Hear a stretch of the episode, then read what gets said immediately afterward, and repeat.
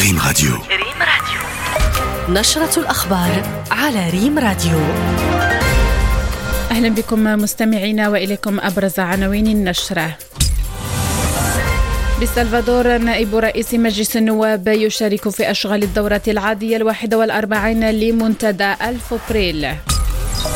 البحرية الملكية تحجز أزيد من ثلاثة أطنان من مخدر الشيرة بعرض ساحل الناظور. ودوليا ببروكسل. الإضراب يقطع خدمات القطارات البلجيكية المحلية والدولية. وفي تفاصيل النشرة شارك نائب رئيس مجلس النواب حسن بن عمر أمس في أشغال الدورة العادية الواحدة والأربعين لمنتدى رؤساء ورئيسات المؤسسات التشريعية في أمريكا الوسطى وحوض الكرايب الفوبريل التي انعقدت بجمهورية السلفادور. بلاغ للمجلس ذكر أن السيد بن عمر أكد خلال كلمة ألقاها أمام المشاركين في هذه الدورة على أهمية تقوية التعاون البرلماني جنوب جنوب مبرزا توجه توجه السياسة الخارجية المغربية بقيادة جلالة الملك محمد السادس إلى دعم التعاون بين دول الجنوب من أجل تحقيق تنمية منشودة من طرف الشعوب.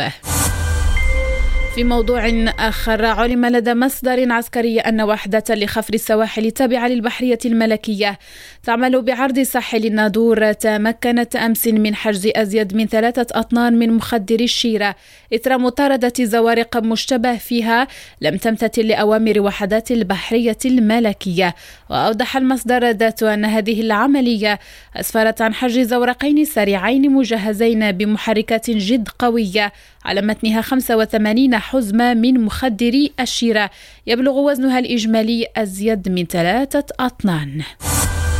والآن الوجهة إلى مكناس حيث أعطى وزير الصحة والحماية الاجتماعية خالد طالب بعملة مكناس انطلاقة خدمات ثلاثة مراكز صحية وذلك بعد إعادة تأهيلها وتجهيزها.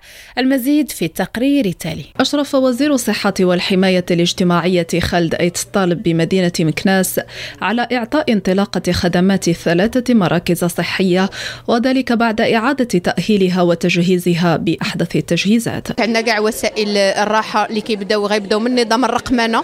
نظام الرقمنة اللي غيسهل على المواطن الولوج ديالو غيولي عنده un identifiant باش يولج لل centre يمكن له ياخذ les rendez-vous ديالو يمكن آه يكون عنده le suivi مع soit في les consultations soit في les autres prestations كيقدر انه يكون عنده le suivi ديالو avec des contrôles في الوقيتات ما غيتسناش بزاف. هذا التأهيل إن شاء الله آه، العماله الترابية ديال مكناس غادي تستافد بواحد المجمع هو مجموعه 47 مركز. صحي غيتم الاعاده هي ديالو إن شاء الله في هذا المشروع.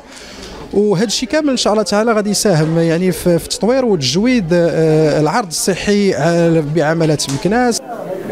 وتأتي عملية الإصلاح هذه تنفيذا للتعليمات الملكية السامية المتعلقة بالإصلاح الجذري للمنظومة الصحية الوطنية تنزيلا لورش الحماية الاجتماعية وتعزيزا للعرض الصحي على مستوى جهة فاس مكناس. هذه كبداية ونتمنى على الله أنه المواطن المغربي نكونوا قدمنا له أحسن خدمة لأن في الأخير شنو المهم عندنا والمبدأ الأساسي اللي كنعملوا عليه هو تقريب ديال الخدمات والطبيب اللي يجي عند المريض ماشي المريض اللي يمشي عند الطبيب.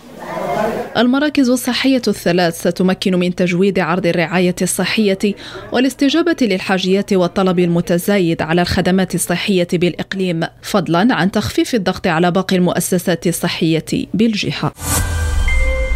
مع اقتراب شهر الصيام استعدادات المغاربة لاستقبال هذا الشهر الفضيل تختلف من شخص لآخر. ميكروفون ريم راديو يرصد الاستعدادات لاستقبال شهر رمضان لنستمع. ايوا استعداد ولا بدا إحنا مغاربة مأصلين مغاربة. دائما كنوجدوا لشهر رمضان المبارك. الله يدخلوا علينا وعليكم بالصحه والعافية. يا رب. ملي كنا صغيرين حنا عندنا والدنا حنا كنوجدوا لهذا سيدنا رمضان.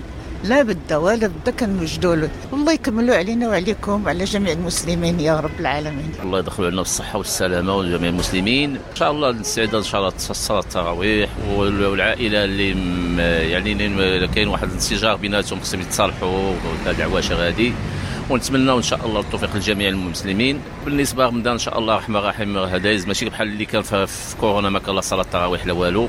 هذا هو المشكل اللي لقينا. الأمور تقادت الحمد لله ولينا تنصليو التراويح كما بغينا إن شاء الله الرحمن الرحيم ودوليا ببروكسل الإضراب يقطع خدمات القطارات البلجيكية المحلية والدولية.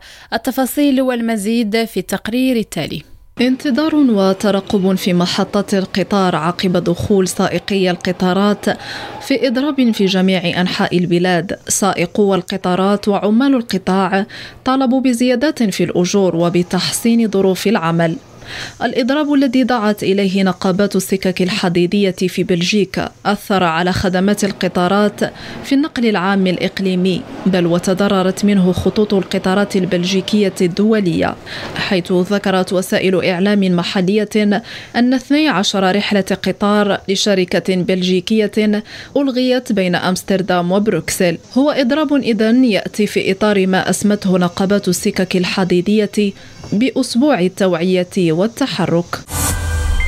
والآن مستمعينا وصلنا إلى جديد الساحة الرياضية التي قدمها محمد أمين علام. قال أخوان رينوسو مدرب البيرو خصم المغرب وديا في ندوة صحفية إن أسلوب لاعبي المغاربة مختلف فهو يقوم على توزيع الجهد بين كل الخطوط وعلى اللاعب المباشر أيضا ثم إن لاعبيه يبذلون مجهودا بدنيا مضاعفا. وأضاف أن رابع العالم المغرب سيضعنا تحت الضغط لكننا نرغب في مفاجأته. خوان رينوسو استدعى لاعبي المنتخب الممارسين في الدوري البيروفي المحلي إلى معسكر إعدادي يسبق السفر إلى أوروبا حيث يواجهون ألمانيا أولا في الخامس والعشرين من الشهر الجاري فالمغرب بعدها بأيام ثلاثة في العاصمة الإسبانية مدريد بملعب سيفيتاس متروبوليتانو وفي المملكة العربية السعودية انتصر اتحاد جدة السعودي على ضيفه النصر ونجمه كريستيانو رونالدو بهدف للا شيء في قمة الجولة العشرين من الدوري السعودي. هدف اللقاء الوحيد سجله البرازيلي رومارينيو قبل عشر دقائق على النهاية. أضحى به حمد الله ومن معه في الصدارة ب 47 نقطة. أما النصر ورونالدو سقطا إلى المركز الثاني بفارق نقطة وحيدة. إلى هنا مستمعينا نكون قد وصلنا إلى نهاية هذه النشرة. نشكر لكم طيب المتابعة وفي أمان الله.